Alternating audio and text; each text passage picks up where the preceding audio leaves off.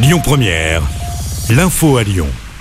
Bonjour Christophe et bonjour à tous. Si vous aviez prévu de faire votre plein aujourd'hui, sachez qu'il vous coûtera plus cher. C'est la fin aujourd'hui de la ristourne de 30 centimes du gouvernement.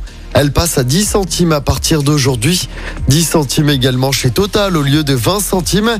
Les aides vont durer jusqu'à la fin de l'année. Le gouvernement prépare un dispositif de remise pour les gros rouleurs les plus modestes. Dispositif qui sera présenté dans les prochaines semaines.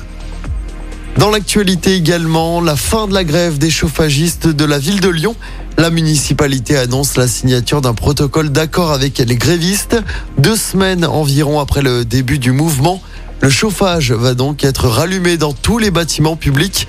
20% des crèches et 30% des écoles étaient toujours sans chauffage hier. Et ce, malgré les réquisitions annoncées par le maire de Lyon.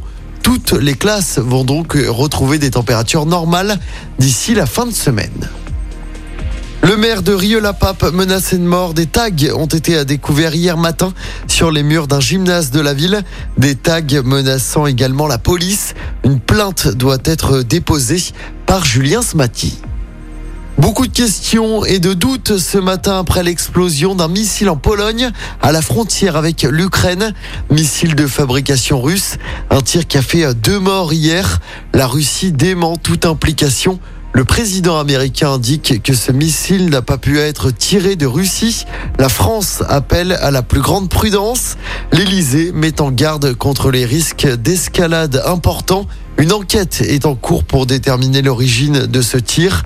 Une réunion en urgence des membres de l'OTAN est prévue tout à l'heure. L'Amérique est de retour, ce sont les mots de Donald Trump cette nuit. Il a annoncé comme prévu sa candidature à la présidentielle de 2024. Un discours depuis sa résidence en Floride. Joe Biden a déjà réagi.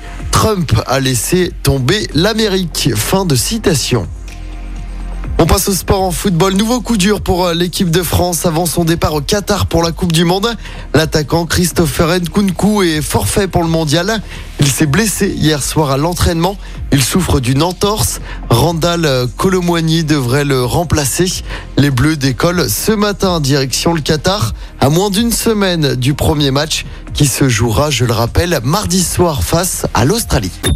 Écoutez votre radio Lyon Première en direct sur l'application Lyon Première, lyonpremière.fr et bien sûr à Lyon sur 90.2 FM et en DAB+. Lyon Première